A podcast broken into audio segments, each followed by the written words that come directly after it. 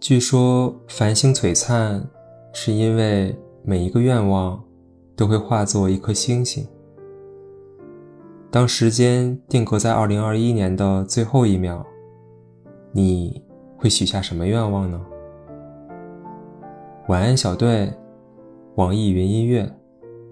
十二月的任何一期节目，把你的新年愿望写在评论区。二零二一年的最后一秒，将会产生一个幸运的许愿人。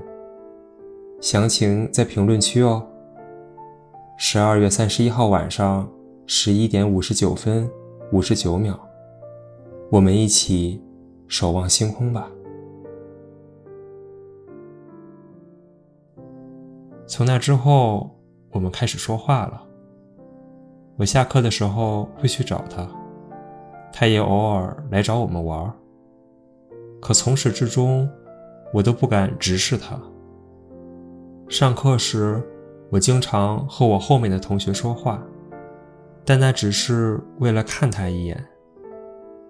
也不知道从什么时候开始，我们几乎每节课下课都在一起。也是那段时间。我们互相加上了 QQ，但从来没说过一句话。终于，期中考试成绩下来了，他考得不太理想，给我发了个消息抱怨。我开导了他两句。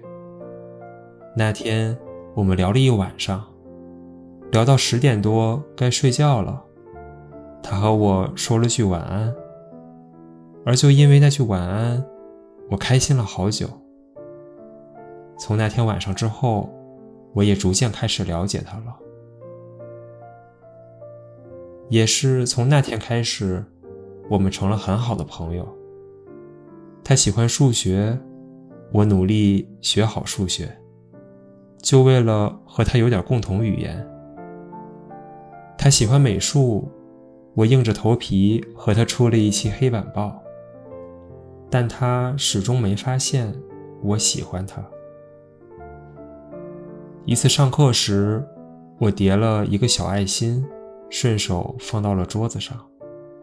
下了课，他过来找我们玩的时候拿走了。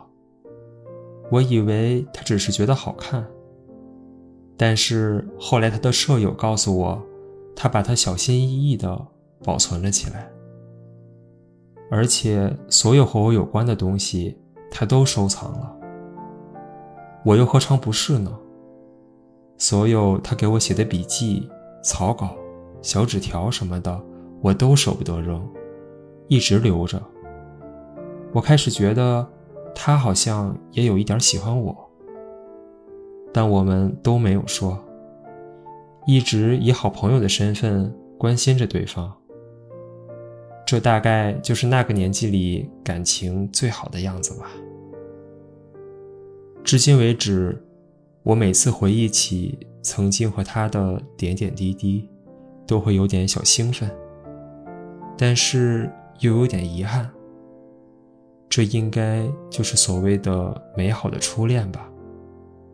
现在我已经彻底把它放下了。现在的我只想对他说。感谢你让我变得自信，让我知道自己的价值，也谢谢你曾经惊艳过我的时光。期待与你再见。